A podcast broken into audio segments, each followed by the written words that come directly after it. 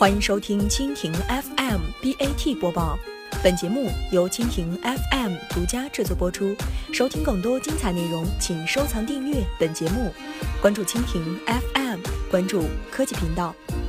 神舟十一号宇航员带万航师游太空，百度同步直播读诗。据最新报道，十月十七号七时三十分，神舟十一号飞船正式发射升空。飞船搭载两名航天员将完成三十三天的在轨飞行。此次随着神舟飞船升上太空的，还有百度向数万网友收集的太空信和由百度人工智能技术生成的万航师。神舟十一发射后，百度还将开设直播活动，邀请网络红人与小度机器人直播读诗。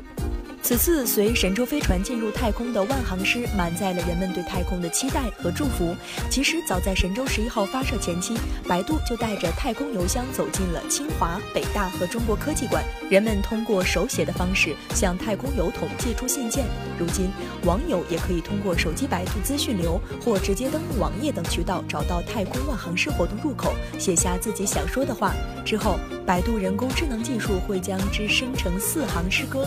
并累积而成万行诗句，一起飞上太空。截至目前，已有数以万计的用户参与了此次活动。据手机百度的负责人介绍，此次小度朗读的太空万行诗将是全球首例由人工智能技术与人类联合完成的作品，而最终生成的万行诗将会被送至神舟十一号飞船。有想尝试一下百度人工智能技术如何作诗的网友，依然可以参与活动。随着活动的升温，已有不少有意义的万行诗内容被晒出。一句简单的神舟飞船，在百度人工智能技术的磨砺下，变成了“不见嫦娥下凡尘，神舟已过广寒宫，人间仙境何处觅？飞船直上九霄中。”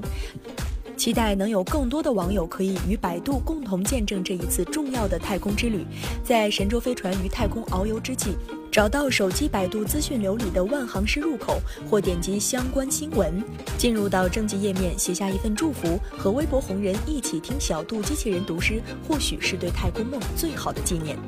以上就是今天的 BAT 播报，更多精彩内容尽在蜻蜓 FM。